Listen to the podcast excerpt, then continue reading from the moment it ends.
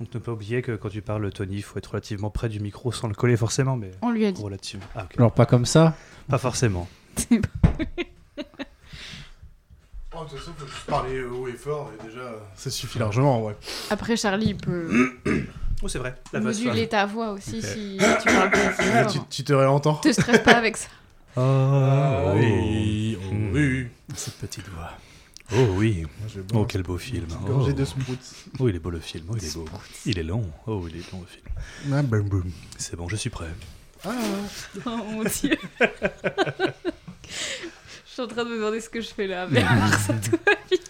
Ne t'inquiète pas. tout va bien se passer. On n'a pas les retours, c'est normal Extrêmement sale cette phrase. T'as pas le retour, toi? Vous avez le retour, vous? Ouais, c'est que tu dois te Le retour, oui. C'est bon, je l'ai. Je vais Ah. couper le son ici. Ah oui, bah t'as un compte. Ah, Ça arrive. Sanction. Con. Bim, gros naze. C'est gros moi. naze. Oui. Eh ben, je participe plus, je dirai rien. Ouais, bien, je vais juste garder ça ce va être chiant truc-là. quand tu... ça va être le tour de ton film. Le début du truc, j'ai juste regardé le gros naze bot, gros naze bot. Début de l'espive. Voilà. C'est celui qui jingle. dit qui est. Ah là là là. C'est avec ton jingle. Je l'ai fait en direct, les jingles. Ça me va très bien.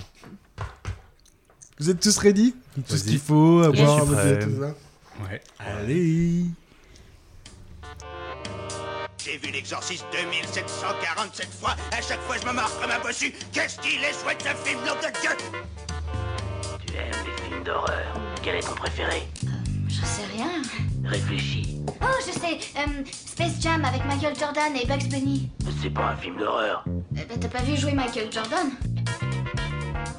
Je voulais te demander, c'est pourquoi le nounours SDF tout tartiné de crasse C'est du sang, celui de ma fille assassinée. Et c'est ainsi que la fille devint femme.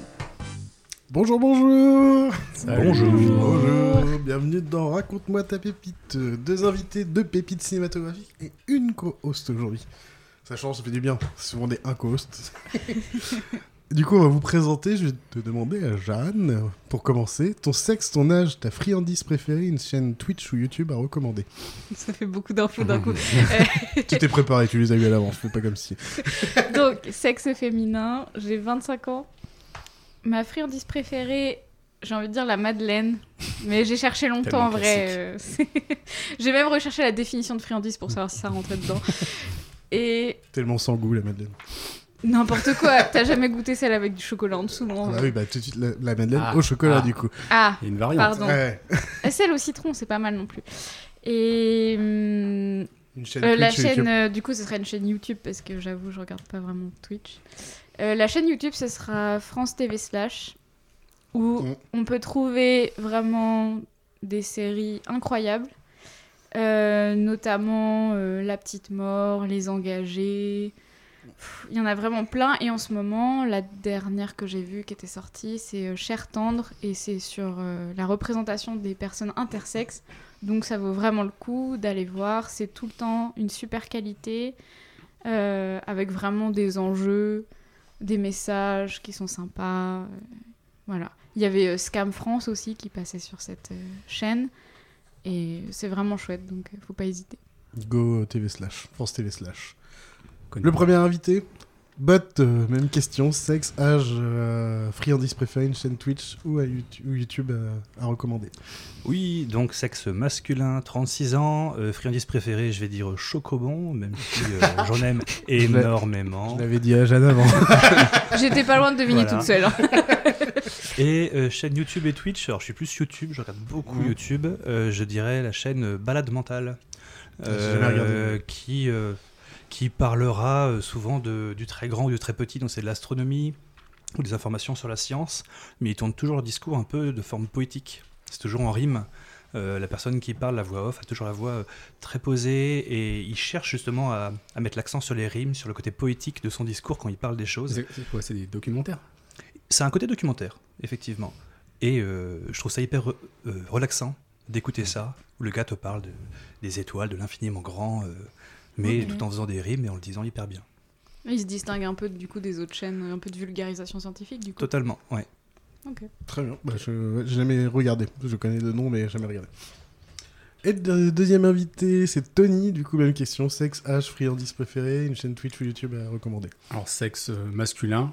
Ah, J'aurais pu faire plein de vannes, mais bon, euh, je pense qu'elles ont déjà toutes été Ouais, il y faites. en a eu pas mal de fêtes. je vais rester très classique. Euh, âge 37 ans. Euh, friandise préférée, euh, c'est la pâte de loup. ah oui, c'est vrai. Voilà, il n'y a pas de débat. hein. Ah, je suis pas si fan que ça des pâtes de loup. moi, C'est mais- quoi Je connais pas. Tu connais pas la pâte de loup? Non, je crois pas. Alors, Ah, ça commence est-ce pas Tu souffres de Non, dépit je- ou, euh, est-ce que- tu sais pas ouais, comment je- expliquer je- je- En fait, je sais même pas par quoi commencer déjà. Est-ce que tu as raté euh, la première partie de ta vie ou tu vois? Peut-être, mais. Est-ce que, est-ce que tu vois ce que c'est le pain suisse? La brioche oui, suisse. oui. Tu vois bah, C'est un peu pareil, sauf que dessus, ils rajoutent des petits éclats de pistache. Ok. Déjà, c'est fou. Et puis en plus, il y a des petites entailles en fait sur le côté du pain.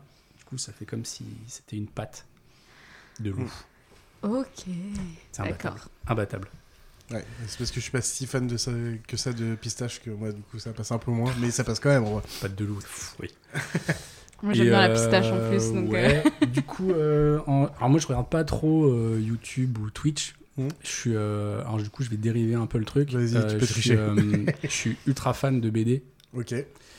Et euh, alors du coup on en parlait il y a pas très très longtemps.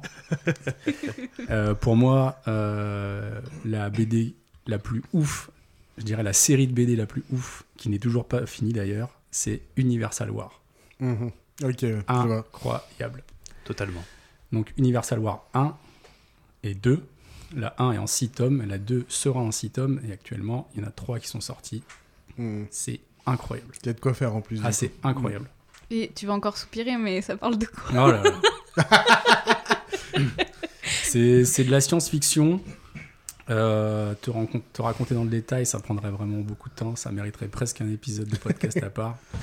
Mais euh, c'est euh, ça. En gros, c'est euh, l'histoire d'une petite bande de, je dirais de, je dirais pas de renégats, mais c'est des gens qui sont un peu mis au Mhm. banc de la société, qui se retrouvent impliqués dans une grosse euh, his- histoire, je dirais, de voyage dans le temps, intergalactique, euh, euh, mêlée à des histoires de trous noirs, de temporalité. C'est tout ce qui fait euh, les, les bons, euh, les bons romans de science-fiction, mais en mode BD. Et un peu de complot politique aussi. Ouais, ouais. Et ce qui est assez Ah. hallucinant, c'est que donc, euh, cette première BD, la première a été écrite en 1998. Donc c'est c'est quand même relativement vieux, alors qu'on parle beaucoup de science-fiction maintenant, il y en a de Mm. plus en plus avec les films actuels. Mais euh, je trouve que c'est c'est quand même en anticipation euh, au moment où il l'a écrit. Quoi. Incroyable. Ah, je vous la conseille vraiment. À fond. Bien, merci beaucoup. On est quand même là pour parler de films. Oui. On va commencer par le film de Bot qui est Julien. J'ai un petit jingle pour toi. Oh, c'est gentil. Tiens,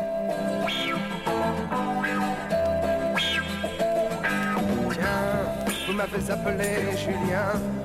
Vous semblez me connaître bien, mais votre visage ne me dit rien.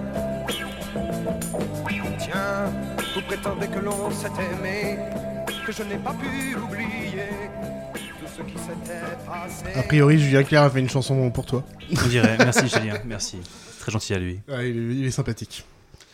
Mon cher Bot, est-ce que tu as ton synopsis mal fait pour essayer de faire deviner ton film aux deux autres Mais évidemment. Donc, comment mal raconter le film? Je dirais que c'est l'histoire d'un vieux flic qui s'est fait refaire la tronche et qui veut défoncer un moine pour venger un ange. Mhm. Dit comme ça, Attends, on dirait attends, que je me suis trompé. Tu- Et tu- non. Tu, peux, tu peux tu peux la refaire? C'est l'histoire d'un vieux flic qui s'est fait refaire la tronche et qui veut défoncer un moine pour venger un ange. Beaucoup d'infos en très peu de temps. Ouais. Néanmoins, on me l'a validé ce synopsis mal fait. Ok. Moi, ça me paraît logique. Donc, un, un Totalement. flic- un flic qui En vrai, fait- il est bien, je trouve. s'est fait refaire le visage. C'est ça? C'est ça. Oui. Pour se venger d'un moine? Ouais. Non. Pour Pour défoncer un moine un moine. pour venger un ange. un flic qui défonce un moine. Vous savez quoi Je vais vous envoyer le Ouais, son indice. Ouais, vas-y, parce que là, Vous on verrez patauge. si ça vous aide ou pas. Parce que tu as fait cela, tu seras maudit. En fait, c'est Dieu qui dit ça à Adam et Ève juste après qu'ils n'aient pas respecté l'interdit, qu'ils aient mangé le fruit défendu. Dès le début du bouquin, Ça voudrait donc dire que Dieu peut nous maudire si on fait des péchés Comment savoir, au fond, si ce qu'on fait, c'est péché? Avoir des tatouages, hmm, écouter du rap, manger du porc, être gay, ne pas prier, c'est péché? J'entends souvent que les gens s'interrogent sur cette question, mais est-ce qu'au fond, c'est bien chrétien de se la poser ainsi? C'est quoi le péché? Elle travaillé ici, mais le secteur qu'elle travaillait. Et c'est là, dans des... C'est ici que Vanessa Campos, prostituée originaire du Pérou, a été tuée d'une balle dans le thorax. Ses amis ont déposé là des fleurs et des bougies pour qu'on ne l'oublie pas. Esperanza Garcia dirige une association d'aide aux personnes transsexuelles. Elle dénonce les violences que subissent les travailleuses du sexe.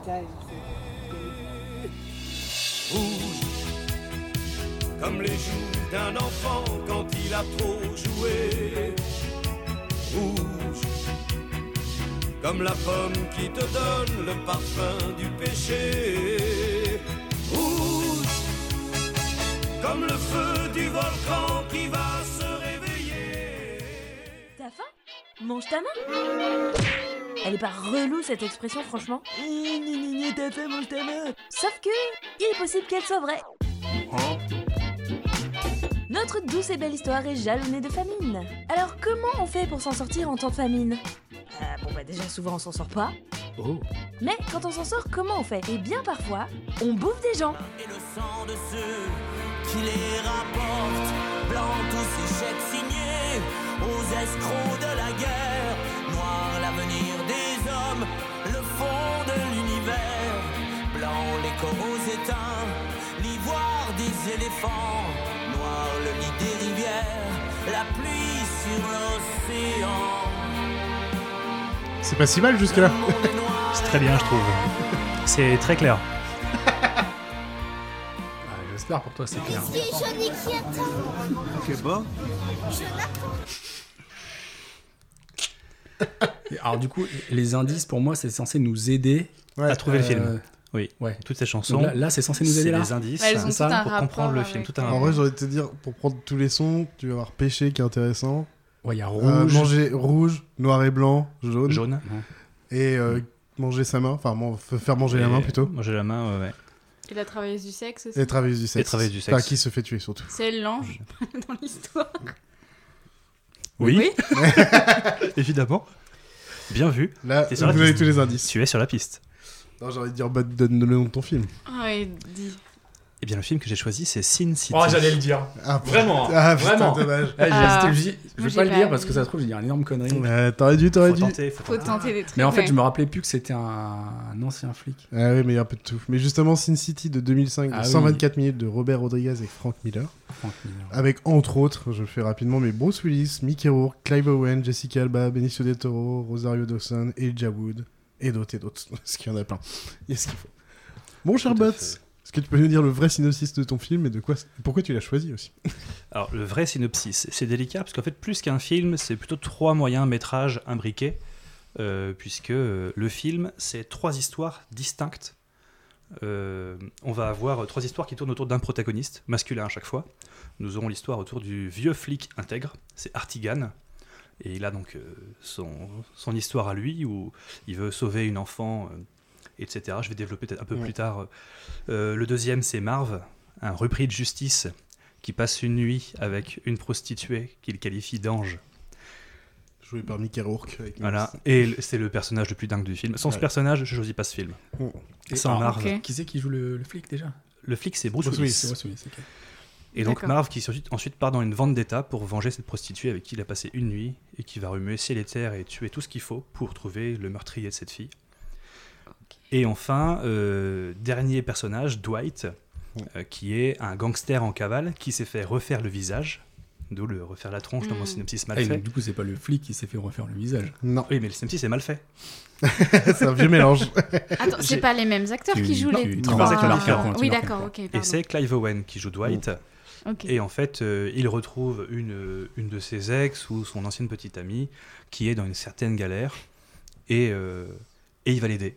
Mais il va l'aider et il va s'embarquer dans un truc. euh. Mm.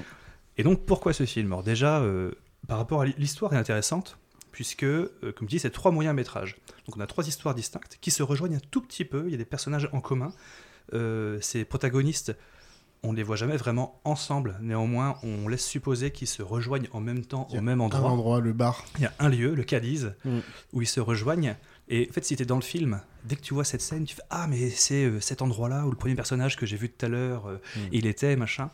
Et faut- je pense qu'il faut rentrer dedans pour avoir ce sursaut quand tu vois les scènes dans le bar. De toute façon, même d'ailleurs, le lieu, euh, quand tu connais le film et tu sais c'est ça, tu regardes, tu vois Bruce Willis de dos ou tu vois l'autre de loin. Enfin, tu Oui, vois, ils sont tous à ce moment-là. Tout à fait. Et ensuite, il a une grosse particularité, ce film, c'est qu'il est presque totalement en noir et blanc.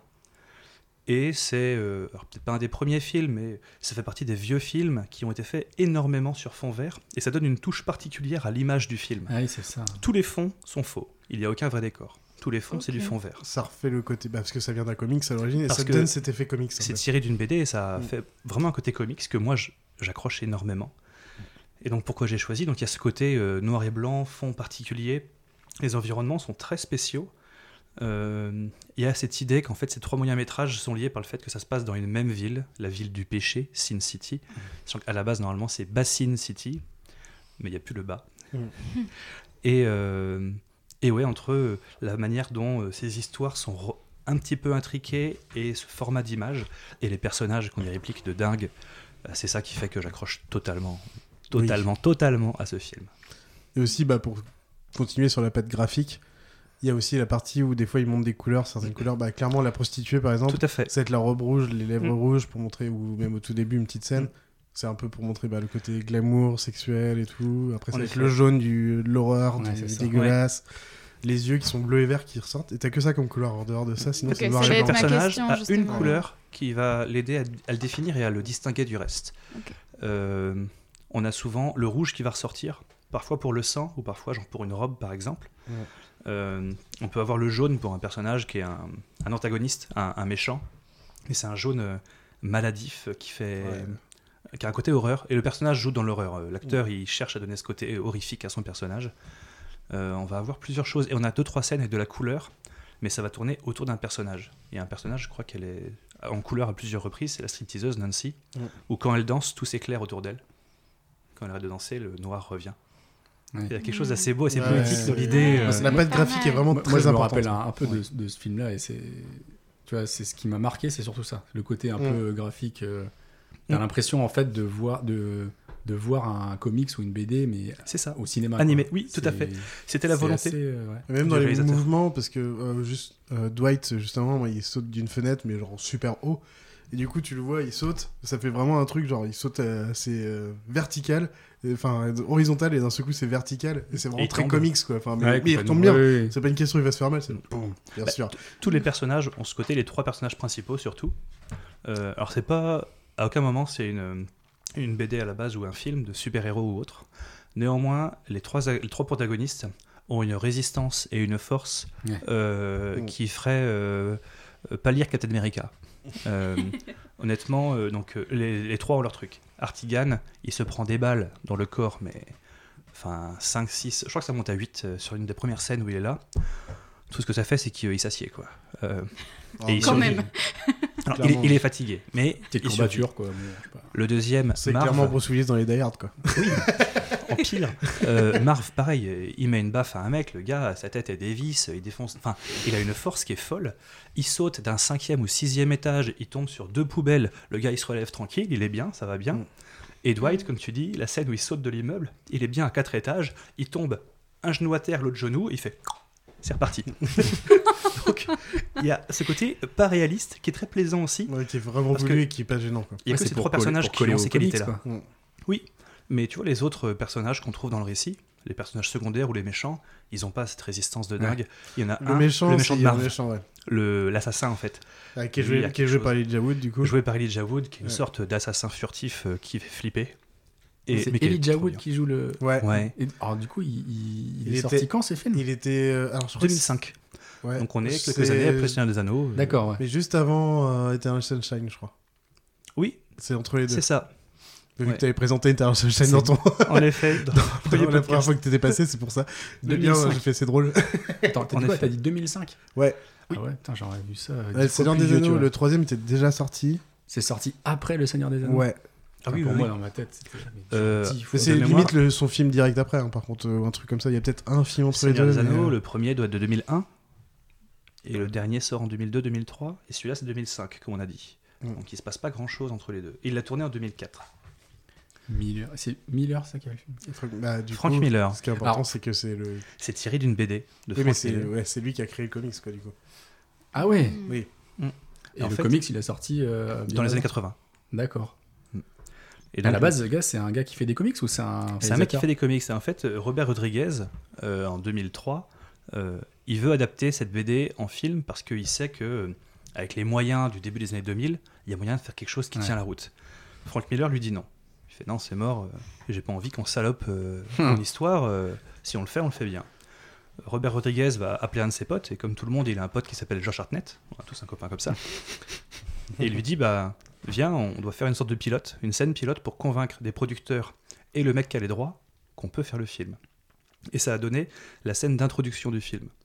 Où en fait, l'intro et la conclusion dans le film n'ont rien à voir avec le film lui-même. Mm. C'est pour Ah amener énorme. l'idée que dans cette ville, euh, c'est pas juste c'est la ville du péché, mais il y a quelque chose de sombre dans cette ville, de moche. C'est Euh, Gotham City. et- mais on peut le comparer totalement à Gotham City. Et donc euh, la scène d'intro, c'est un mec qui vient parler à une femme, euh, qui lui dit deux trois mots doux, qui la, qui la séduit, qui la drague, il l'embrasse et la tue. Bam. Sin City, scène d'intro, c'est parti et ça commence. Oh Voilà, ça donne le ton. Et cette scène-là, c'est ce qu'ils ont montré au producteur et à Frank Miller pour lui dire Vas-y, viens, on fait le film. Et Frank Miller a dit oui, les producteurs ont dit oui, et ils se sont, ils se sont lancés comme ça. Ah putain, les deux, c'est c'est marrant parce que tu vois, je savais pas du tout que. Mais alors, c'est Frank Miller. Alors, du coup, je vais dire sûrement une connerie, mais euh, comment il s'appelle euh, le réalisateur euh, ah, attends, c'est pas De Frank quoi, de quoi, de quoi? Ah là là, t'es en train de partir sur un truc. Ah, je vais dire Tu pars sur autre chose Ouais. C'est en train de te rater là.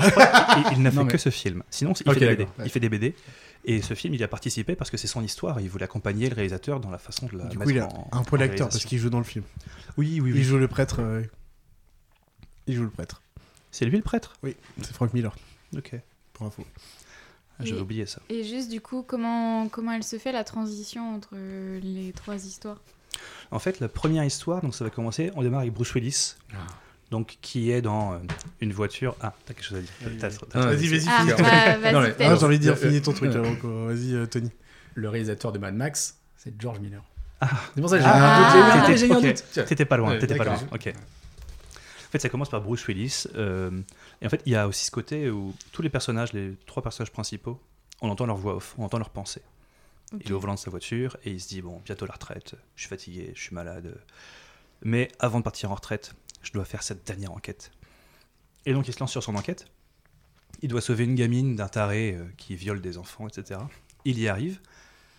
Et assez naturellement, en fait, dans cette histoire, il y a comme une fin naturelle. C'est-à-dire que, en gros, euh, il sauve la gamine, mais il se retrouve inculpé pour l'avoir enlevée, alors qu'il vient de la sauver parce que le mec qui a enlevé la gamine, c'est le fils d'un sénateur qui a le bras, le bras long. Et, Mm. et en fait, naturellement, c'est comme euh, une fin de chapitre sur une histoire qui va se poursuivre. Et rapidement, on arrive sur autre chose. On arrive sur Donc on Marv. finit pas euh, cette histoire en fait. On sait pas ce qui va lui Elle arriver. se finit à la fin du film. Elle est en Ah, deux morceaux. Et le cœur Mm. du film, c'est deux histoires qu'on voit d'une traite. Ok. Ensuite, on arrive sur Marv, euh, qui passe sa nuit avec euh, Goldie, son ange. Mhm. Il se réveille, elle est morte, et il se lance dans une vendetta folle. Il, il défonce des gueules, et c'est ce qui est magnifique. Enfin, il défonce, mais tout ce qui passe devant lui. Marv a une lubie, c'est les impairs. Quand il croise un mec qui veut le buter, il fait Hé, il est bien ton impair. Ah, il lui casse la gueule, il le tue, il lui prend l'impair. Mais il lui prend l'impair avant de le tuer, parce qu'il faut pas le salir.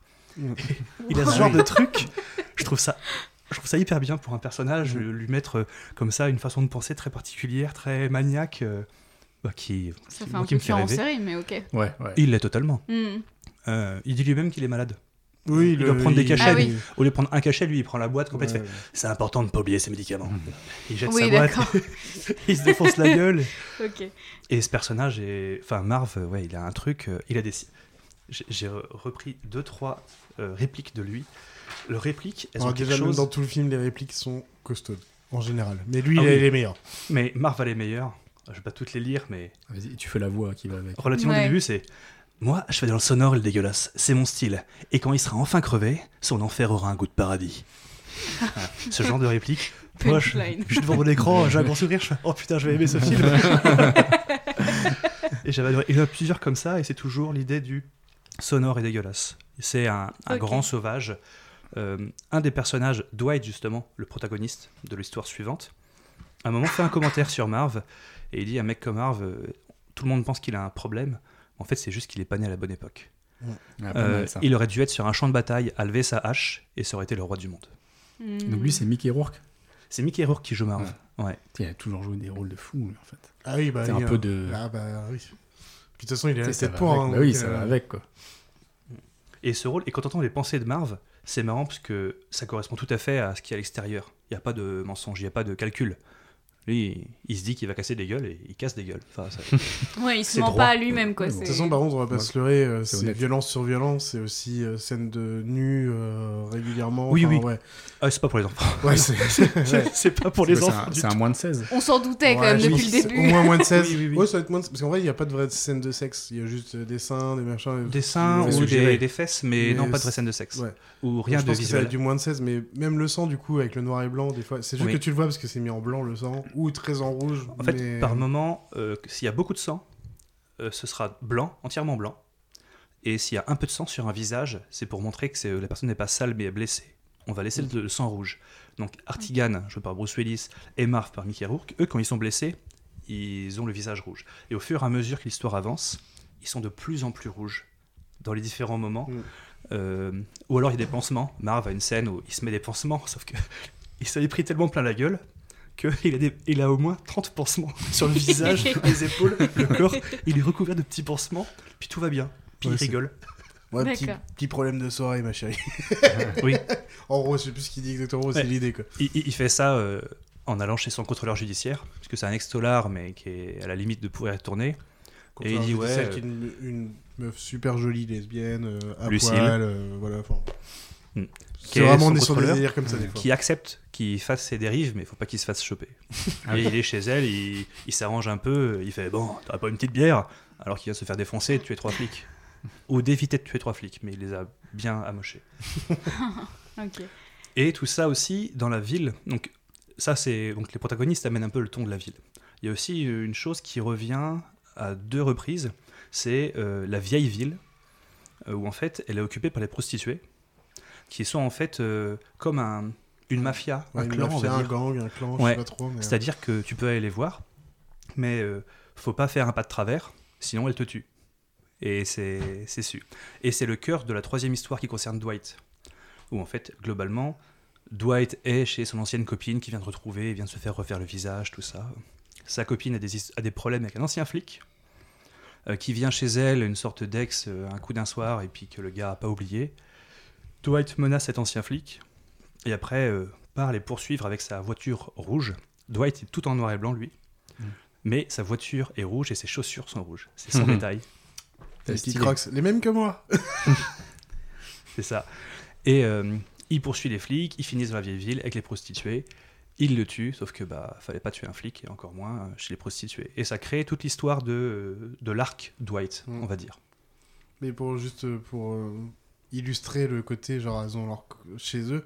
C'est-à-dire que même les policiers, par contre, en vrai, qui sont vraiment en mode policier, là, lui, il était en civil, le gars qui se fait buter, euh, ils s'arrêtent à la limite.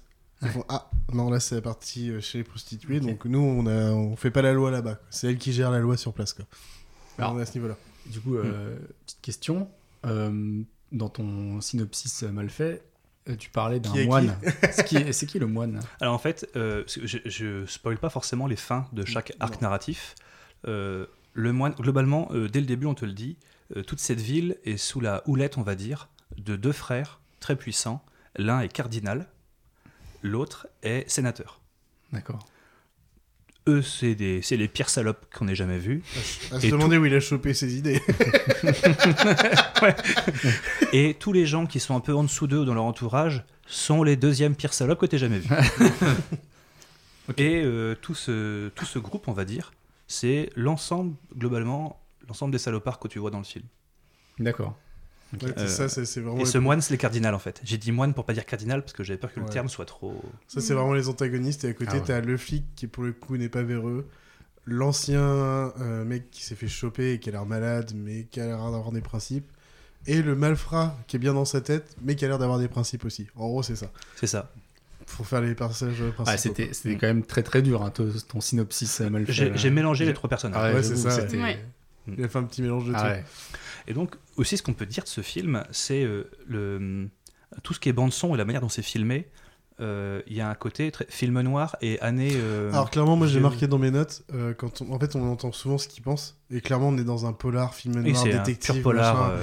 Ouais, c'est vrai que dans cette ville, moi j'ai été machin. Je suis, je suis, dé- je suis déjà flic Ouais. dans cette ville depuis 25 ans, et c'est vrai que ça commence à être compliqué. Tu vois, vraiment. et Ah tu le vois marcher. Putain, je vois ces deux enculés là. Va falloir que je les bute comme ça. Il faut que je fasse ça vite, machin. Et après tu Oui. vois la scène. C'est vraiment, t'as vraiment des fois t'es dans leur tête euh, aux Mm. trois personnages Et ça aide à ne pas faire de flashback. Mm. La voix off te dit tout ce que tu as à savoir pour comprendre ce qui va se passer et l'attitude des personnages. Et ça aide à comprendre leurs décisions, notamment quand euh, Marv tue deux tueurs à gages, dont un qui a un super impair, comme il le dit souvent. Euh, il fait Bon, euh, j'adore les tueurs à gages parce qu'au moins quand je les bute, je m'en veux pas. C'est vrai qu'il les défonce, mais aucun souci, quoi. Ok. Donc, ouais, il y a une logique. Ouais, il y avait, t'avais autre chose à dire sur le film? Oui. Un petit truc? Je, je reprends mes notes. Allez, t'inquiète, t'inquiète, t'inquiète. J'ai j'ai été un peu de tous les côtés. Euh, un truc qui annonce le film dès le début, euh, donc c'est cette, cette scène d'intro qui était le pilote. Le- L'acteur donc joué par Josh Hartnett, qui, qui est surnommé Lady Killer. Son job, il tue les femmes. Euh, sa, sa phrase qui termine l'intro, c'est à Sin City, quand tu- si tu prends la bonne ruelle, tu trouveras ce que tu cherches. Et c'est un, un côté pour dire euh, euh, si c'est aussi pour dire si tu prends la mauvaise ruelle, Mm. Ouais. tu trouves Mm. tout l'inverse. Ouais. Et c'est en fait le film dépeint absolument tout ça. Mm. C'est ils prennent tous la mauvaise ruelle C'est ça, ouais. et euh, ils en chient. euh, et ben, ils en Mais, prennent plein mais la alors du coup, euh, Josh Harnett, euh, c'est son dernier rôle? Parce que, Oui, ça fait un moment. Je sais pas si on l'a vu Ah, c'est une beaucoup bonne après. question, hein, ça, ouais, vois. ça fait longtemps, en tout cas, ouais, que je l'ai pas vu dans un truc. Ça fait un moment, c'est vrai. Et oui, ce qu'on peut rajouter aussi, euh, c'est le langage. euh, en le revoyant maintenant, j'ai trouvé qu'il y avait un lien avec Camelot dans la manière dont on travaille le langage. Moi, j'ai revu la VF. Ouais. Et j'imagine que si le traduisent comme ça, c'est que la que VO la correspond VO aussi. le coup, mais- Le langage est, est très travaillé avec certains mots et c'est ce qui rend le film encore plus agréable. Dans la réplique, euh, on va chercher des mots euh, pas forcément usuels, mais que tu comprends Oui, bien.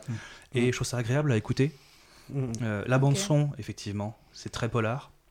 Euh, et on aura plein de références, soit au mythe, mythe arthurien, soit à la chrétienté. Donc euh, ça parle d'anges, de démons, Mm. euh, de dieux. Euh, pour le mythe arthurien, à un moment, euh, une pute parle à Dwight en disant, enfin, il veut protéger les prostituées de la vieille ville. Il fait, c'est bon, arrête Lancelot, calme-toi. euh. Mm. Et à un autre moment, c'est euh, Artigan qui se nomme lui-même Galahad en disant, prends ton temps, Galahad. euh, c'est, ça sert à rien de se presser, tu vas te louper.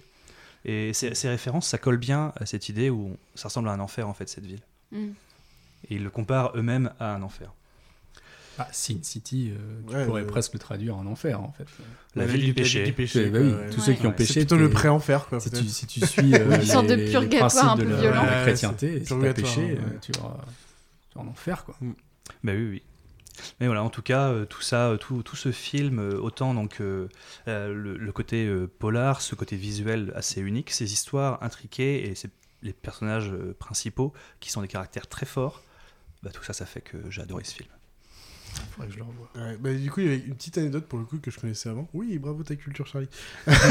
Bien, ouais. Et en fait, il y a un troisième réalisateur, Quentin Tarantino, qui a Oui, travaillé qui a pour fait un une dollar. scène. Oh, j'avais noté, j'ai pas écrit. pas Et il a, en fait, il a, en fait, il a, il a filmé la une des scènes de cascade de, de voiture, je sais plus laquelle, ou de, ou de course poursuite, je sais plus.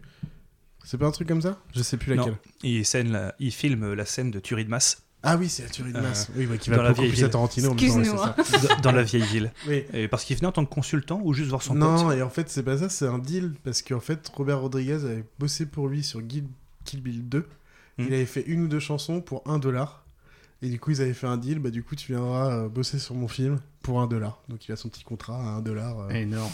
Incroyable. En même temps, les deux, bah, une nuit en enfer, c'est ça? C'est qui- où il y a les deux, Hmm. il y a Robert euh, Rodriguez et Tarantino. Donc, Tarantino- Super film de n'importe Nawak où t'as Oui. Trois quarts d'heure de Tarantino, très, on parle et tout, et trois quarts d'heure de Rodriguez où ça part en cacahuète complet. Totalement. Mais euh, du coup, c'est logique, ils s'aiment bien les deux, donc euh, c'est assez drôle. C'est énorme. Donc Tarantino a fait juste Une une, scène. scène, Ouais. du film. Ah, c'est incroyable. Il est venu, vite fait, euh, il a fait sa petite scène en réel, et puis après il est reparti. Il a pris son petit dollar quand même. Faut pas déconner. Faut pas exagérer.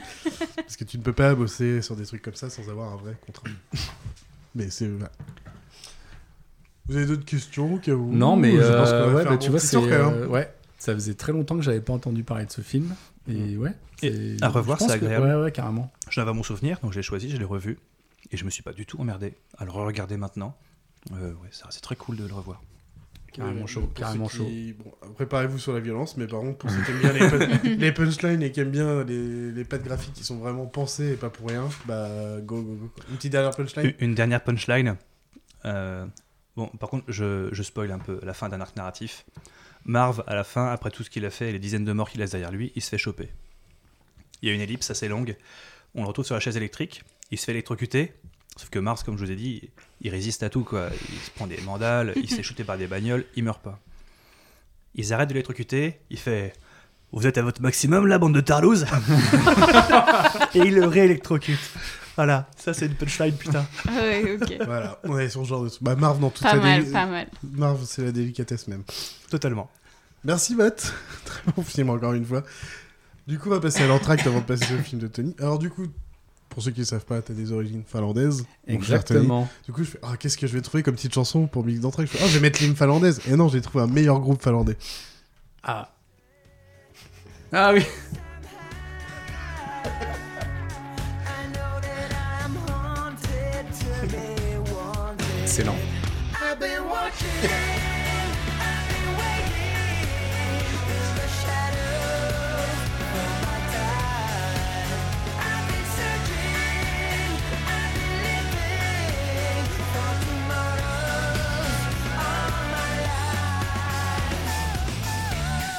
C'est bien ta maman qui est finlandaise, c'est Exactement.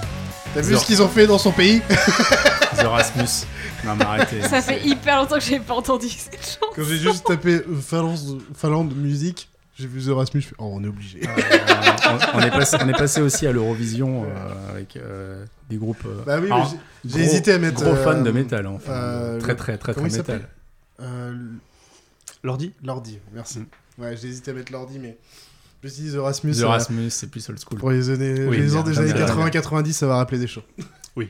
Et ben, bon, cher Tony, je vais commencer par toi et je vais te demander ton acteur et ton actrice préférée. Ou l'inverse, actrice-acteur, comme tu veux, dans les deux Euh, sens.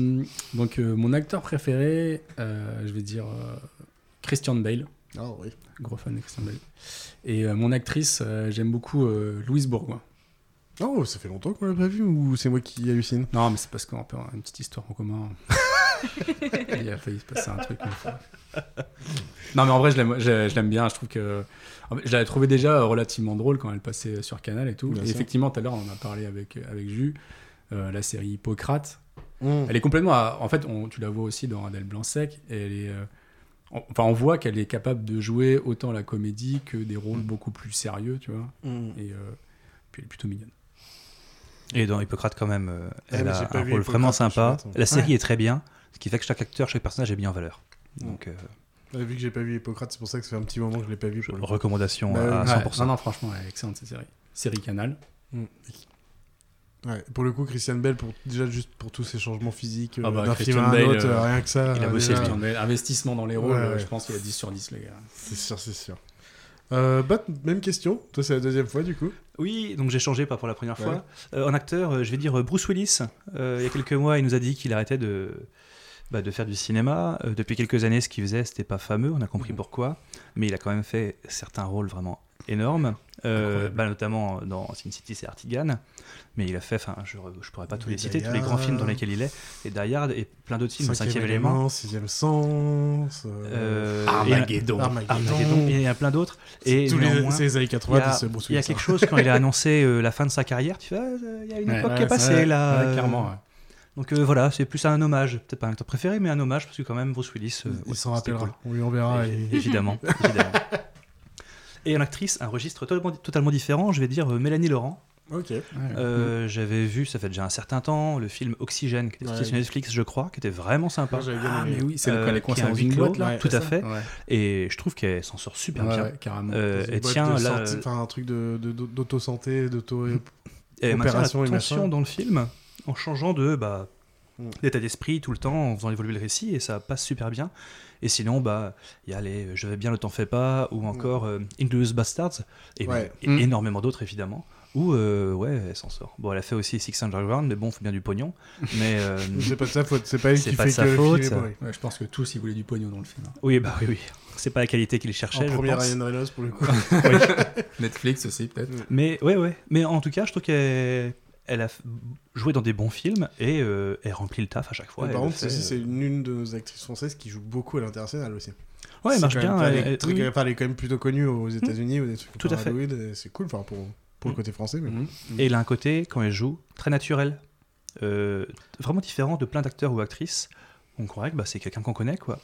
Mais pourtant, c'est vraiment qu'elle rentre dans le rôle et je trouve qu'elle fait ça assez Par bien. contre, je sais que euh, c'est Mélanie Rance, c'est tr- très clivant comme sujet. Il y a des gens qui la détestent comme il y a des gens qui vont l'adorer. Peut-être parce qu'elle fait naturel, justement.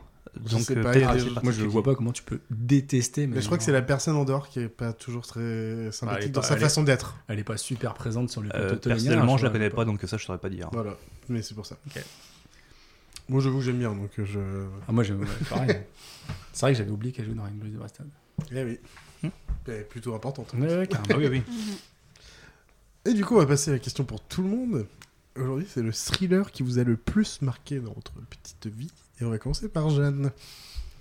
Alors, moi, je dirais Fenêtre sur cour Mmh. d'Hitchcock. J'adore vraiment ce film, je sais pas combien de fois je l'ai vu, mais beaucoup.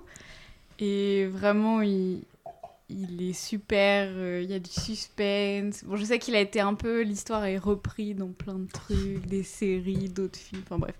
J'ai vu Mais- deux films qui parlaient de la même chose et après j'ai appris que c'était Fenêtre sur quoi. Voilà, il y a même dans les Simpsons, à un moment, il y a, y a le même truc, mais c'est... Il est vraiment super ce film, l'histoire elle est... Elle est vraiment prenante je trouve, et c'est la façon dont c'est filmé aussi, c'est incroyable. Vous connaissez l'histoire de Fenêtre sur cour de base? Bah, Non, pas du tout. Je connais le nom du film, c'est Hitch- c'est Hitchcock. Hitchcock, ouais. Mais alors, du coup, non. Bah du coup, rapidement, l'histoire c'est un reporter de guerre qui se retrouve euh, la jambe dans le plâtre, il est vraiment immobilisé, il est même plâtré jusqu'au ventre, je crois, Ouais, ouais. dans mon souvenir. Et euh, il. euh, donc il se fait chier. Bloqué dans- bloqué son appart, en tout cas. Bloqué dans son petit appartement euh, où il a. En fait, il- sa seule occupation c'est de regarder ses voisins par la fenêtre. Et il- en fait, il vit dans un endroit où il y a juste une petite cour et il y a plein d'autres appartes en face de lui, vraiment. Et donc, euh, on voit que son point de vue depuis la fenêtre. Et donc on voit tout ce qui se passe chez les autres, mais juste à leur fenêtre. Donc euh, il y a la danseuse qui vit en face, qui est super jolie, donc il la mate un peu. Euh, Il y a le couple de jeunes mariés euh, qui voit arriver et après il les revoit plus parce qu'il ferme la fenêtre et bon tu comprends ce qui se passe pendant genre plusieurs jours. Et, t'as- et du coup dans un autre appartement, il observe un couple marié avec un homme qui a l'air vraiment épuisé par sa femme, qui, est, qui paraît malade, qui est au lit, etc. Et elle, est, elle a l'air super exigeante, mais en fait, on n'entend pas du tout ce qu'ils se disent, en fait, on ne fait que voir Mhm. ce qui se passe. Et à un moment, euh, la femme disparaît. Et il y a des trucs euh, bizarres qui se passent dans la nuit, etc. Donc il, il commence à avoir des doutes et il veut enquêter en fait pour savoir ce qui s'est passé chez ses voisins. Ok. Voilà, donc c'est un peu une histoire de voyeurisme, clairement. Oui, oui. Ah, mais il y, a- y eu- il y a eu plusieurs films du coup. Oui, Il y a un oui, film oui, avec- oui, il y a un oui. film avec Shia LeBeouf où lui il est juste enfermé parce qu'il a fait des conneries Oui, et du coup il a paranoïaque. un- ouais, paranoïaque voilà mais c'est le même délire en fait c'est voilà, T'as la, c'est- la fille du train aussi, qui est excellent. exactement bah, c'est bah, c'est exactement le même délire en fait Voilà. ils ont repris le ouais, scénario de base euh, ouais. de Fenêtre sur quoi en fait Voilà, mais c'est vraiment une manière particulière de filmer, du coup, parce Ok. qu'on a vraiment que son point de vue depuis sa fenêtre. Ok. du coup de mon côté clairement en fait quand j'ai remarqué ce thriller moi aussi j'ai refait la liste j'ai regardé puis en fait tu mets tout dans les thrillers. J'ai hésité Mm. avec Seven Parasite et Get Out en tout cas. Mais j'ai choisi quand même Le Silence des Agneaux. Parce que franchement c'est vraiment l'origine de l'origine pour pas mal de films. Il est tellement bien en termes de thriller euh, ce film euh, Anthony Hopkins euh, merveilleux dans ce film. Hopkins, incroyable. à regarder pour ceux qui ne l'ont jamais vu voir en fait un tueur en série qui aide une meuf du FBI pour euh, aider dans son enquête pour savoir bah, pour retrouver un autre tueur en série en cours sachant qu'Anthony Hopkins c'est le tueur en série qui est enfermé et qui aide et qui est euh, un psychopathe euh, intelligent Donc c'est compliqué. Tony, c'est quoi du coup? Bah moi du coup c'est Seven. Ah. Je t'ai vu lever les bras, mais on est- euh, Seven, ultra fan.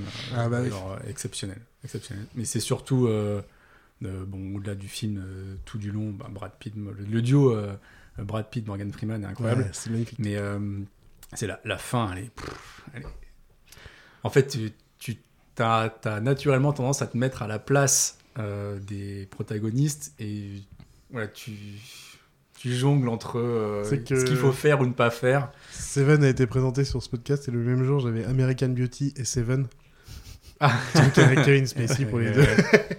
Du coup, je fais, ouais, ouais, c'était pas mal. Du coup, le lien était drôle. Mais oui, incroyable Seven. Bah oui, oui, jusqu'au bout quoi. Qu'est-ce qu'il y a dans la boîte? What's in the box? Et mon cher Bud, ça serait quoi toi le thriller? Bah, J'allais dire Seven aussi. Ah, mais t'as le droit, t'as le droit. C'est normal en même temps. il- Mais oui, oui, il est tellement dingue que oui, Seven. euh, ouais. Ouais, ouais, tout, Totalement fond. taré. Bah oui, oui. Trop drôle. Bah, très bien, en même temps c'est logique, hein, c'est pas étonnant. Ah si, pour euh, citer autre chose, Mhm. je pourrais peut-être dire euh, Lucky Number Slevin, qui est pas forcément Ah, vraiment un thriller. Oh, si, je pense que ça rentre Mais dedans, c'est dans, globalement, c'est là-dedans. Euh, pendant longtemps, c'était mon film préféré, que je trouvais complètement dingue. Et Euh, j'adorais cette histoire. Morgan Freeman Encore aussi, avec encore Bruce Ouais. Willis.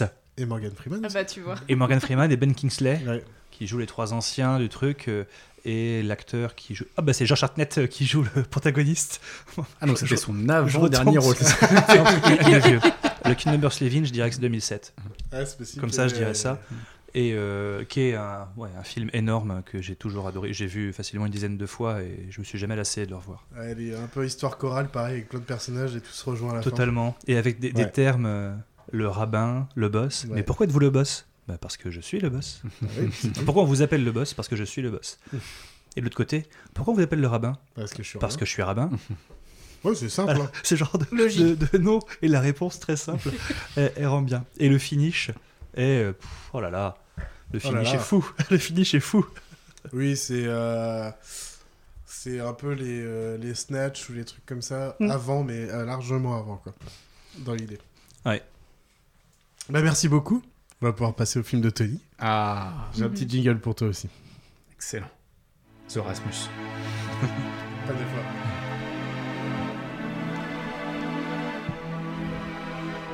Tony s'était mis en pétard, il en avait vraiment marre. Plusieurs fois qu'elle l'abandonnait, qu'elle se minaudait au quartier. Tony si doux, ça le rend fou, ne sait à quel sein elle se Alors, je suis désolé, c'est Tony avec un Y, mais des, Non, des c'est chansons avec accepté. Tony avec un I, j'en ai pas trouvé. Ouais. Désolé. Alors, du coup, qui, qui chante? Ah merde, euh, faudrait que je te, re- je te le redis Ah. après. si tu veux. Ok, J'avais ok, oublié. ok. Mon cher Tony, est-ce que tu as ton synopsis mal fait pour essayer de faire deviner ton J'ai film des autres Mon synopsis mal fait. Alors du coup, euh, c'est compliqué de passer derrière le synopsis de Julien qui a une petite pression. euh, mais du coup, je vais te faire mon mieux. Alors du coup, c'est l'histoire d'un mec qui déteste tellement la poussière qu'il décide de partir très loin afin de bouger des livres. Des livres. Des livres. En vrai, il m'a il m'a envoyé une version, je lui ai juste dit, change quelques mots parce que c'est un peu trop direct. et Ouais. C'était Ouais, pas mais grand j'ai- chose, et mais en c'était fait, l'idée, ouais, c'était son euh, idée. euh, et j'ai bien fait parce que quand je vois celui de Julien, j'aurais peut-être même dû être Qui encore. déteste plus- la poussière. Ouais, tu peux le refaire une des fois livres. en entier. Vous voulez que je répète? Mhm. Donc c'est l'histoire d'un mec qui déteste tellement la poussière qu'il décide de partir très loin afin de bouger des livres. Il a des grands yeux et tout, ça se perd. Allez, son indice. Un petit son indice, ouais, ça pourrait m'aider.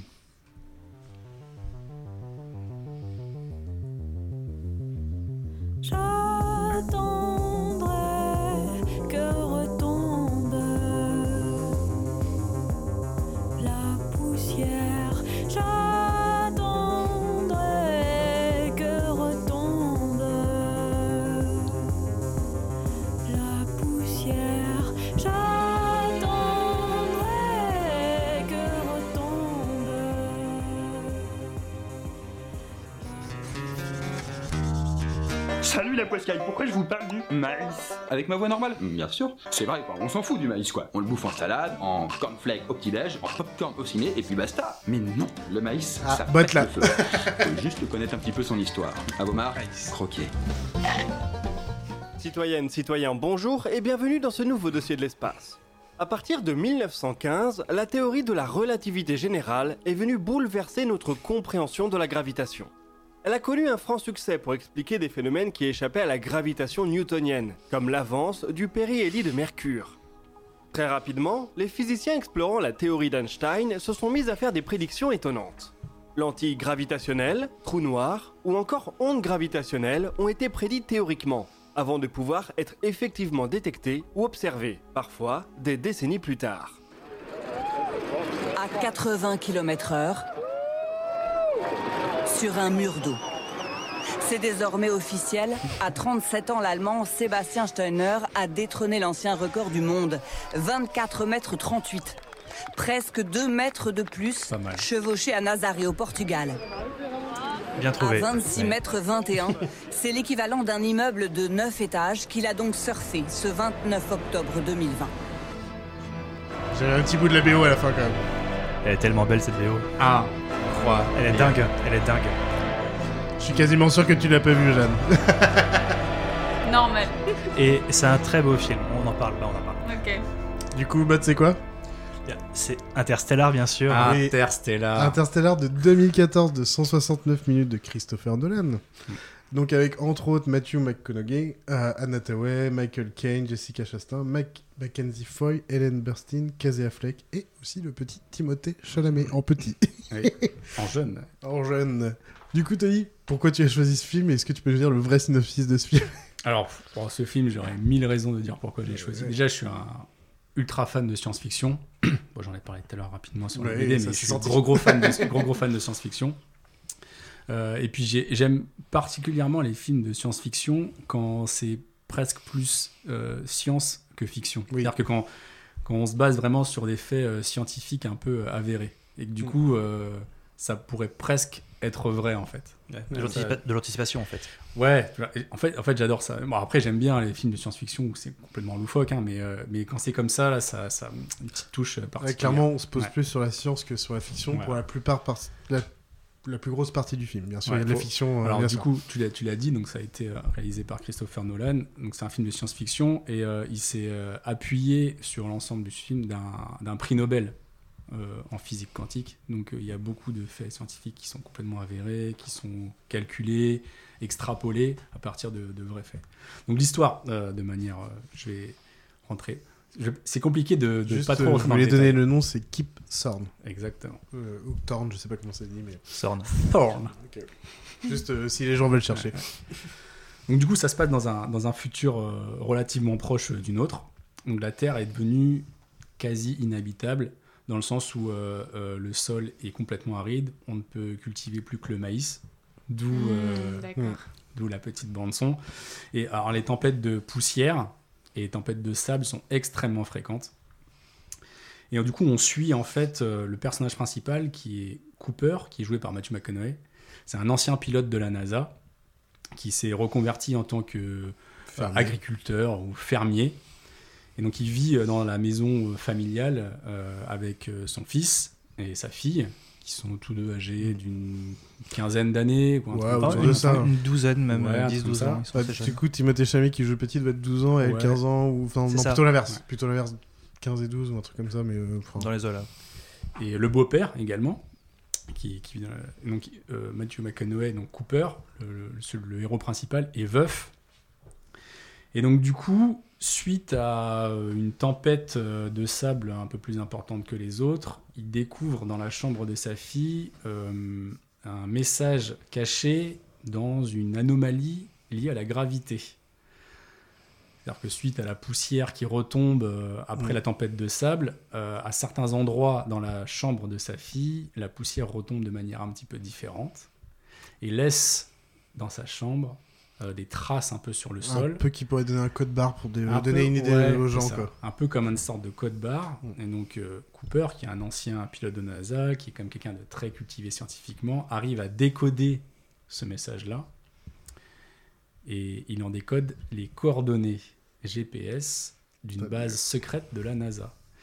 Et il se trouve qu'à ce moment-là, le monde a quand même un peu sombré. C'est pas clairement expliqué, mais en fait, on ne croit plus vraiment en l'avenir, on ne croit plus aux nouvelles technologies. En fait- La NASA n'est censée ne plus exister. Ouais. Le petit exemple simple, c'est quand Cooper, justement, est allé à l'école de ses- son fils et de sa fille. Oui. Et euh, sa fille avait ramené un livre par rapport à bah, eux quand, ils, bah, quand on a été sur la Lune et tout machin. Mhm. Et ils sont là. Par contre, on n'apprend plus ça aux enfants parce qu'on sait que c'est pas vrai et tout machin. C'est-à-dire que même l'école n'apprend même plus aux gens qu'on a été dans l'espace. On va à ce niveau-là de la science, euh, on l'a oublié en termes de. On sort de la Terre, quoi. Et, et il rajoute, euh, de toute façon, ce qu'on veut, c'est pas les scientifiques, c'est les agriculteurs. Ce qu'il nous faut, c'est à bouffer. Donc, Oui, euh, ils sont le reste, on entrés s'en fiche. en mode survie C'est- absolue. C'est exactement euh, ça. C'est ouais. exactement ça. Ils sont devenus très pragmatiques. Le but, c'est de profiter des dernières richesses qu'il y a de la terre. On ne peut plus cultiver plus que le maïs. Donc du coup, c'est maintenant tu deviens fermier et puis voilà. Quoi. Je tiens à dire que là, on est sur la première demi-heure. Tout ce qu'on raconte, on Ouais. n'est pas plus loin que la première Ah, demi-heure. c'est début. Et donc du coup, Cooper découvre euh, les coordonnées GPS, suit ces coordonnées GPS, tombe sur la base secrète de la NASA. Donc au début, il tombe sur une base, il sait pas que c'est la NASA. Mm. Finalement, du coup, il a l'impression d'être euh, capturé par les personnes. Voilà. Mm. Il se réveille, on lui dit, bah voilà, en gros, euh, mec, c'est la NASA. Oh, Welcome incroyable. home Welcome home Je ne savais pas que ça existait encore. mais si, en fait, on a toujours existé, on ne s'est jamais éteint. Et euh, depuis des années, on réfléchit à un plan B. C'est trouver une nouvelle planète où on peut du coup euh, faire survivre la race humaine. Et du coup, il est embarqué, lui, avec d'autres personnages, dont Anna Tawai, qui, qui joue une des scientifiques de la NASA, à devoir euh, traverser la galaxie au travers d'un trou noir qui est apparu un peu par comment. hasard, on ne sait pas comment, pour aller euh, coloniser de possibles futures nouvelles planètes. Et Du en coup, fait, le, le côté- juste le, Il le devient chargé de cette mission, pardon. il est, il Ouais. est pilote. C'est le pilote de la navette pilote de la mission. Ok. Juste le truc, euh, parce que pour le côté scientifique, ils expliquent très bien que à la vitesse où on avance pour aller euh, très loin dans la galaxie, c'est des centaines et des centaines d'années. Donc c'est impossible. Et du Mhm. coup, ce trou noir permet de passer ce truc-là, de vite. pas- Précis- précisément, c'est un trou de verre et pas un trou Un trou de verre, oui d'ailleurs, c'est un trou de verre. C'est un trou de verre. Ce qui est Donc différent. il- c'est comme une téléportation presque. Du coup, il perd pas trop d'années. il y a de ça. Un raccourci, on- on peut le considérer comme comme ça. ça. comme ça, ouais. D'accord. Mais oui. Ok. Et du coup, il se retrouve embarqué là-dedans en tant que pilote de la mission avec d'autres euh, astronautes euh, dans, dans, dans la, dans la mission spatiale pour euh, bah, trouver euh, une nouvelle euh, source de survie pour, Ouais. euh, pour la pour plein- Et en fait, euh, il y a ce qui est ce que j'ai vraiment adoré dans ce film en fait, Mhm. c'est que donc effectivement c'est un film de science-fiction, mais comme tu le dis, la première dure, voire même la, la première heure en fait. Il n'y a, pas trop en fait ce côté euh, Fiction. Ouais, c'est vraiment, il pose les bases de la relation entre lui euh, et, et sa fille, euh, son fils. Euh, et puis on va du coup découvrir aussi les relations avec le, le docteur, je dirais le, le docteur en physique qui est à, à la base de ce projet, qui est joué par Michael Caine. Qui a du coup sa fille qui fait partie aussi euh, de la mission. Donc il y a, y a- il y a des gros liens en fait familiaux et humains euh, même amoureux en fait entre, les- entre les personnes qui sont posées. Dès- En fait, il prend vraiment le temps de poser les personnages, euh, leur histoire, avant de rentrer vraiment dans la, dans la dimension un peu plus action et puis thriller. Quoi. Et, euh, Mais toi-même, pour le coup, du trou vert. Alors, le trou de verre, c'est que des hypothèses et tout machin, mais au moins, c'est des hypothèses euh, Réalistes. réalistes par les scientifiques. Et du coup, ils ont suivi cette hypothèse qui Mm. est peut-être elle est fausse, on sait jamais, mais c'est le truc de la relativité aussi d'Einstein, ça vient avec plein de trucs, la gravitation, qui a été aussi remanié depuis parce qu'il avait, il avait dit un truc, mais c'était pas exactement vrai, mais voilà. Mais au moins, on se fait un truc possiblement vrai. On sait pas. Ouais. On verra peut-être. Ah non, ils se sont Mais ça reste des de- hypothèses quand même relativement crédibles en scientifique, quoi. Même la, la représentation en fait euh, du trou noir, du trou de verre, en fait, à l'époque, on n'avait pas d'image parfaitement euh, claire de ce que c'était. Et en fait, ils se sont basés sur des travaux de scientifiques, notamment l'aide de Kip Thorne, qui est du coup un ancien prix Nobel, qui a du coup aidé à la création de- des images et de la représentation. Et en fait, quand, je sais pas, plusieurs années après, il y a eu la vraie image qui a été faite par plusieurs euh, Mm. satellites de la, sur, sur. Terre, bah, c'est extrêmement proche. hein. Je sais Et pas si vous avez vu les, coup, le euh, comparatif, c'est incroyable. Moi qui lis beaucoup Science et Vie, je le reçois tous les mois. Et en fait, à l'époque, j'avais, il y avait, ils avaient fait un article spécifique là-dessus. Parce qu'en fait, bah, grâce à ça, ils ont eu beaucoup plus de thunes pour travailler un peu sur l'imagerie des, des- Ouais. Et du coup, quelques hypothèses qu'ils avaient, du coup, avaient été validées grâce au fait qu'ils aient les thunes et aidé à l'imagerie de ce film. Sans dire Ah que oui. tout est véridique, bien sûr. Mais quelques hypothèses qu'ils avaient par rapport au trou noir. C'est ça. Donc tu fais, putain, c'est cool. Bien sûr, il y a des trucs, on sait pas si c'est vrai, si c'est bon et tout, mais il y a quelques trucs, du coup, qui ont aidé à Bah, valider des hypothèses, donc c'est cool. C'est pas que c'est vrai ou faux, c'est que en suivant les hypothèses, ça doit ressembler à ça et avoir telle propriété. Et pour le vérifier, bah, fallait du pognon. Puis il y a Christopher Nolan qui dit qu'il fait un film à 150 millions. Bon, bah le pognon, ils l'ont trouvé. Qui aurait dû être réalisé Parce que lui, par ça l'arrangeait. Parce qu'il fait des plans là-dessus et ce visuel, ça lui a servi pour son film. Et bah, allez, scientifique. Ouais, carrément. Pour qui aurait dû être réalisé par Spielberg à l'origine, d'ailleurs. Ah, je savais pas. Ouais, alors du coup, pareil, sur ce qui m'a, moi je je suis un gros fan de, de Christopher Nolan depuis euh, depuis, depuis le Memento en fait, Mm. un, de ses, un de ses premiers films. En fait, euh, j'a- j'adore la manière qu'il a dans chacun de ses films, euh, que ce soit d'action, fiction, n'importe quoi, c'est de traiter la manière dont le le temps s'écoule. Mm. Bah, donc, dans en fait, Tenet, euh, Ouais. Tenet, on, voilà, Tenet, va à l'envers. Euh, après, je sais pas si vous avez vu euh, Dunkerque, du coup, Ouais, c'est plusieurs images qui sont. Qui sont plus ou moins en même temps, pas en même Voilà. temps, enfin. Et là, en fait, dans, dans Interstellar, on se retrouve un moment à avoir euh, deux timelines qui sont euh, en même temps, mais qui, enfin, qui sont euh, qui s'intersposent l'une vers l'autre. Donc, tu vas voir ce qui se passe sur Terre et ce qui se passe en fait euh, dans, Dans la navette. mission, dans la navette. Mais techniquement, ça se passe pas du tout au même moment. D'accord. Parce que le, le principe de la, de la- Du trou noir et de la relativité du le temps, le temps s'écoule plus lentement quand on s'éloigne de notre point de vue. Et donc, du coup, on a une. diff- c'est- incroyable comment c'est traité. En fait, tu as l'impression que tout se passe en même temps, mais il y a un vrai décalage. Et tout est rattrapé dans les derniers instants du film où tout se dénoue. Tout... enfin, c'est c'est incroyable comment ils traitent ça. Bah, alors je pense que même si personne n'a vu le film, je pense que tout le monde a vu un, ve- un mème de Matthew McConaughey qui est en train de Oui. pleurer. Bah oui, oui. Dans son... Ah Quand bah. il revient après des années et des années, qu'il voit des images de ses enfants qui ont grandi. Ah, mais Et j'allais il- demander si les enfants étaient restés sur Terre ou l'avaient Et ils sont, Bah, ils sont restés sur, Terre. sur Terre. Et du coup, lui, il, a, Et il a vécu genre peut-être, on va dire, 3 heures, mais qui ont été des, Bah, des années des du- années euh, sur la Terre. Ça rejoint le, le premier, euh, enfin un des premiers sons que tu as mis là dans, Ouais. dans le truc. C'est qu'ils arrivent sur une planète qui est censée être habitable, donc ils arrivent dessus, et en fait c'est une planète qui est entièrement recouverte d'eau. Mm. Je rentre pas dans le détail pour pas trop dévoiler, mais du coup euh, ça se passe pas comme ils l'avaient prévu. Au lieu de passer euh, une heure, en fait, ils passent beaucoup beaucoup plus de temps. Ils passent 2-3 heures, mais 2-3 heures sur cette planète, ça équivaut à plusieurs années euh, chez les autres. Et du coup, quand il revient à la station, bah, il s'est passé 30 ou 40 ans sur Terre, et sa fille n'a plus 12 ans, mais elle a le même âge que lui. Ok. Et du coup, il découvre les vidéos de sa fille. Et moi, c'est la, la première fois que j'ai vu ce film, j'ai chialé. Ah, j'ai chialé aussi, Ah, hein. Mais qui s'occupe de ses enfants s'ils sont Bah, y a son... alors, en fait, il y Bah, avait ils ont son- grandi. Leur grand-père. beau-père. Il y avait le beau-père qui était là. Ah, d'accord. C'est leur grand-père qui les a élevés.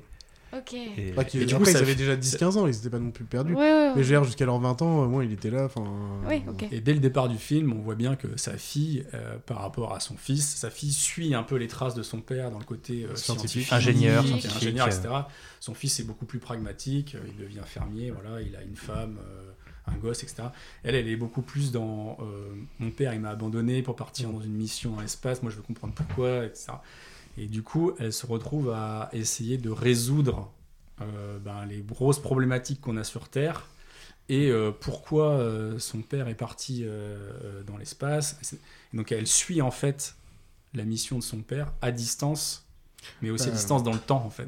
Hmm. Elle travaille avec Michael Caine, du coup, pour, euh, pour aider à donner un résultat de comment on pourrait, je sais pas, déplacer toute l'humanité d'un seul coup. En gros, c'est l'idée, quoi, façon de dire, quoi. Mais, euh, C'est ça. pour Mais simplifier la chose. Est-ce qu'il y a la réflexion du coup de genre on doit chercher la solution ailleurs sur une autre planète au lieu de régler les problèmes Oui, euh, parce qu'il est sur trop tard. Terre À ce moment-là, dans le film.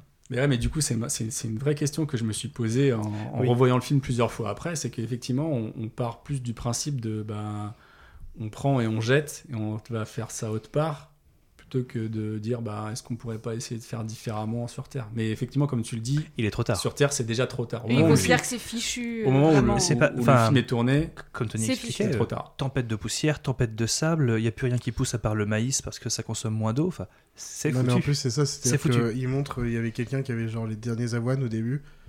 Il fait, bah ça y est, maintenant même les avoines n'arrivent plus à repousser.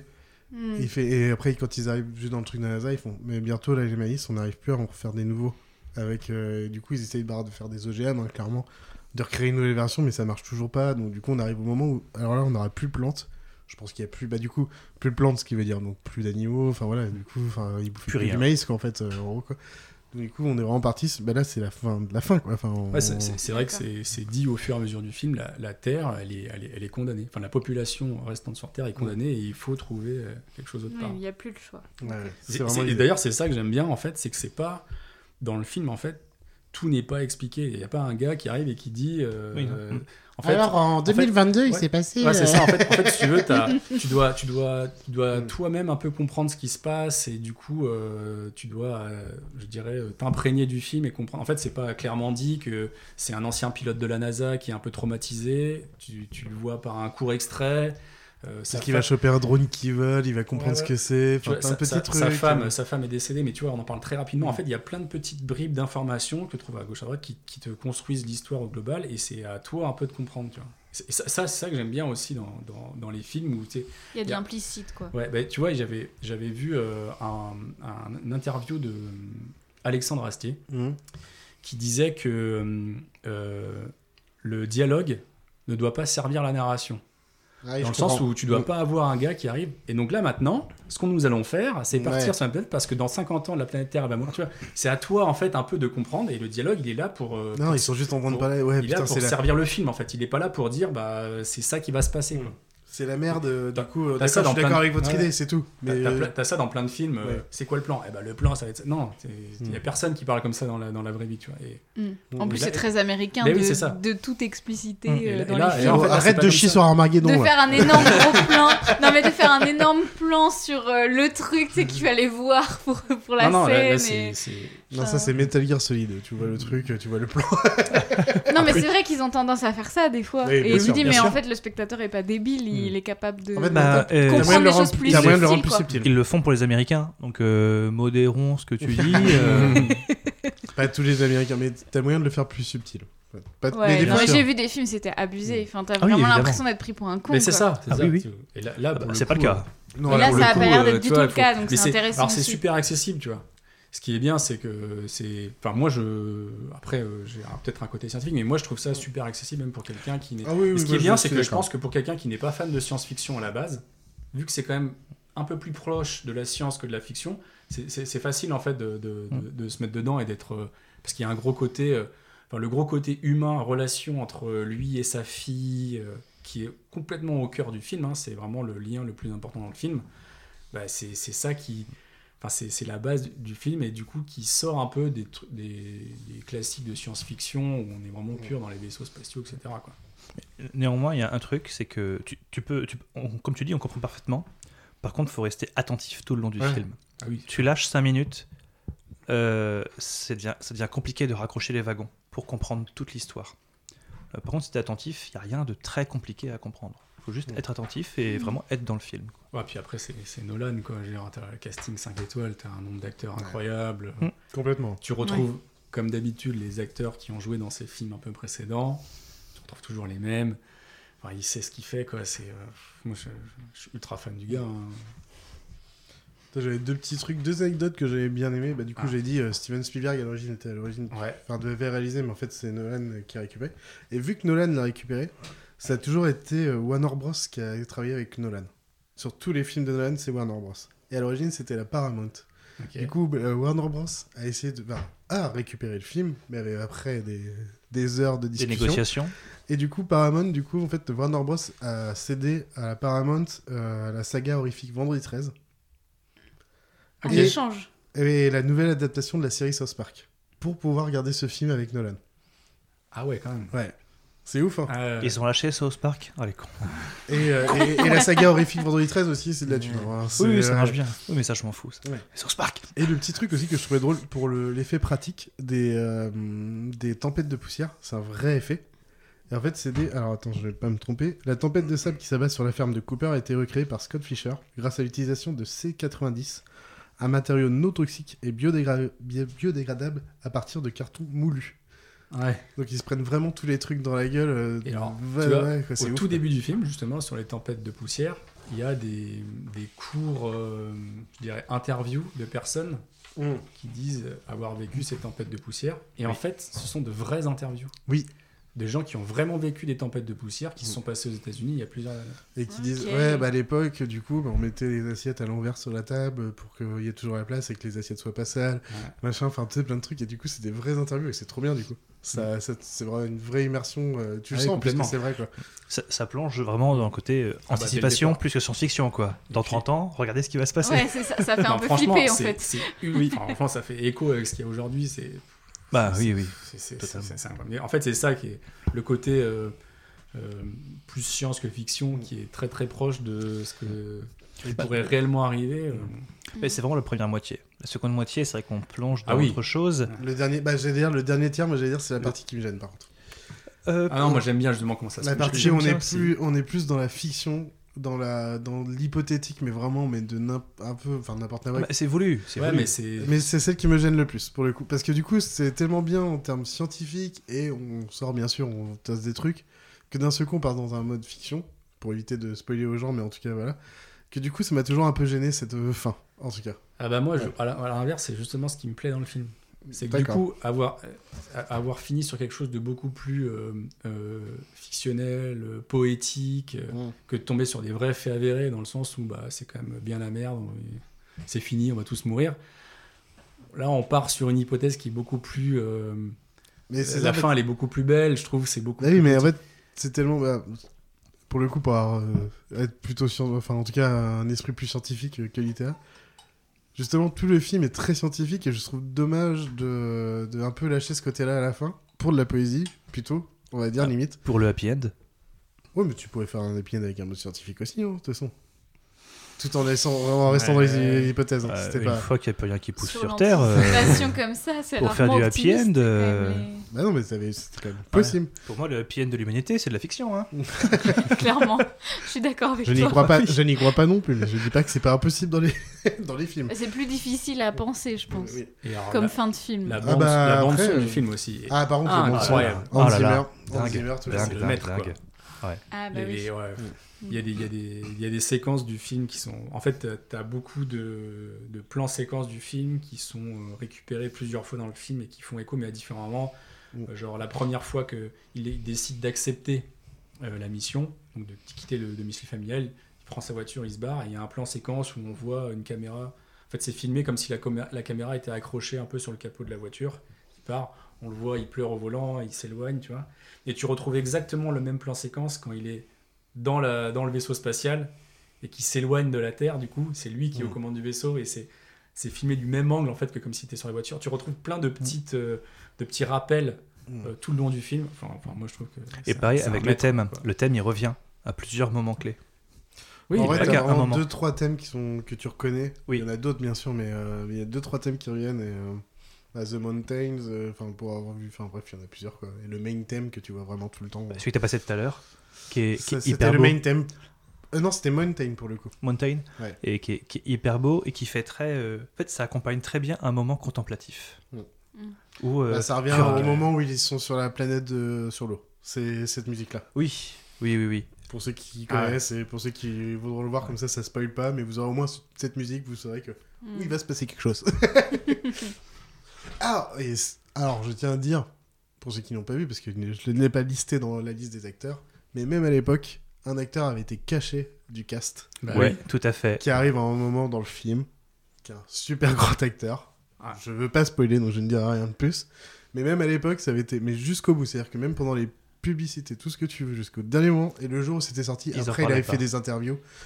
Mais sinon, jusque-là, Ah oui, personne un- ne le un savait. très, le très secret qui avait été bien gardé. qui débarque en plein milieu du Ouais. film. Et je me souviens, on l'avait vu ensemble, Ouais. ce film, et quand il était arrivé, on s'était tous fait Oh, oh là là, il y a y a machin, là. Oui, parce que en plus, moi j'ai tendance à quand, quand je sens qu'un film va me plaire, euh, j'arrête de regarder euh, tout Les ce bandes est annonces, tout ce que tu bandes veux, trailer, alors que. Julien à l'inverse, lui, il va tout regarder. C'est ça, voilà. Et Mhm. peu importe en fait que lui il ait tout regardé et que moi j'ai rien regardé. Bah, on est surpris pareil. est Vous étiez surpris pareil, oui, ouais. sur- Non, mais Non, mais c'est pas pour donner possible. un exemple, ça pourrait, être, ça, voilà, ça pourrait être un DiCaprio qui arrive en plein milieu. C'est pas DiCaprio, mais c'est dans l'idée, c'est ça quoi.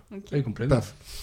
Et puis, il est, c'est pas juste il apparaît, c'est, ça devient un, rôle, personnage vraiment. très important du film. C'est un des protagonistes Ouais. du film. Quoi. Enfin. Bah, il amène à quelque chose dans l'histoire qui, Ah ouais. qui fait tout changer. Mm. Il- enfin, juste après, il amène une des scènes les plus folles du film. Ah là, oui. Ah là là. Ah là là. Elle est dingue. cette- euh, On peut pas en parler? J'aime bien le parce dire? que, Mais j'aime bien parce que scène, justement, on est- dit juste des. Ah là, ah oui, bien sûr. Et du coup, ça fait que Vous des inquiétez pas, vous donnez envie de le Il y a regarder. une hein. grosse scène de tension. En fait, c'est marrant parce qu'en fait, il n'y a pas, il y a pas, il y a, il y a pas une action euh, dans le mouvement. En Non, fait, c'est la tension, C'est très lent, mais il y a une tension qui est incroyable. Et Ouais. du coup, c'est là où tu vois le jeu des acteurs parce qu'en fait, ils sont statiques puisqu'ils sont dans, la, dans, dans le vaisseau, euh, tu vois. Et c'est tout le jeu de, de transmettre Mm. euh, cette espèce d'émotion, cette tension, en restant euh, statique. Enfin, moi, tu me filmes sur une chaise, euh, il se passe rien. Ouais, Tu filmes peut- Mathieu peut-être, McConaughey peut-être que toi, Julien, il se passera quelque chose. Il mais- peut se passer plein de choses avec moi. Mais en effet, la tension qui vient suite à l'intervention de cet acteur dont on ne dit pas le nom, ça fait beaucoup. Euh, la réaction de Matthew McConaughey, elle est, euh, elle est folle. Et Ouais. t'es sur le cul quand tu vois, waouh Et il est, oh, il est fou, il est trop fort, Ouais. il, est, il est dingue. Et bien sûr, en musique, et avec une- un putain de thème derrière. Ah bah et ouais. là, c'est, oh là là Non, non. Voilà. Ouais, ouais, ouais, on va conclure quand même. En gros, euh, déjà, une belle image, une belle réalisation, une belle musique. Ça, c'est clair et net, des acteurs de dingue. Ah bah, casting. Pour ceux qui aiment euh, la science, vous allez être conquis. Ah bah là, Pour ceux qui aiment la fiction en plus, vous allez être conquis aussi en plus. Et même Ceux pour ceux qui n'aiment pas musique. trop euh, la science-fiction, pour le coup, c'est pas si fort que ça en termes de science-fiction. Mais non, mais euh, oui. Bah, c'est la narration qui il y a autre chose fait que ça, il y a autre chose que ça. Je mets la musique de fin parce que du coup, j'ai fini sur une musique d'Interstellar. Donc, euh, Ah. c'était obligé. Hans Zimmer, je pouvais... tu pouvais Ah pas oui, lutter. Hein, avec Sin City. hein. Évidemment. Mais en tout cas, merci pour ce film, Tony. Ah bah oui. Je pense coup, que j'ai presque pas- envie de le revoir Merci. encore une fois. Et bah là, moi aussi. Ouais. Bah, tu l'as revu récemment, de toute façon. Mais je le revois, je pense, tous les mois. Ah oui. Waouh. Bah ouais. Eh bah, en vrai, euh, j'aurais envie de me l'acheter pour cette musique. Putain, c'est beau. Ouais, mais tout le monde la connaît celle-là. Ouais, mais ouais. Voilà. Mais accompagner des scènes du film, ça devient encore plus fort, plus poignant. Et je Ah bah là, pense- je vois Mathieu McConaughey en train de pleurer devant son Ouais, truc et t'es en train de pleurer avec lui. c'est- t'es là, le fait d'en parler, je vais, je vais me l'acheter demain le Blu-ray et je le refais quoi. Parce que j'ai trop envie de le revoir là. Cas, merci pour ceux qui ont écouté cet épisode. Merci à vous pour Merci avoir présenté Merci Merci à Jeanne pour avoir costé. Et ciao les gens Salut Ciao, salut tout le monde.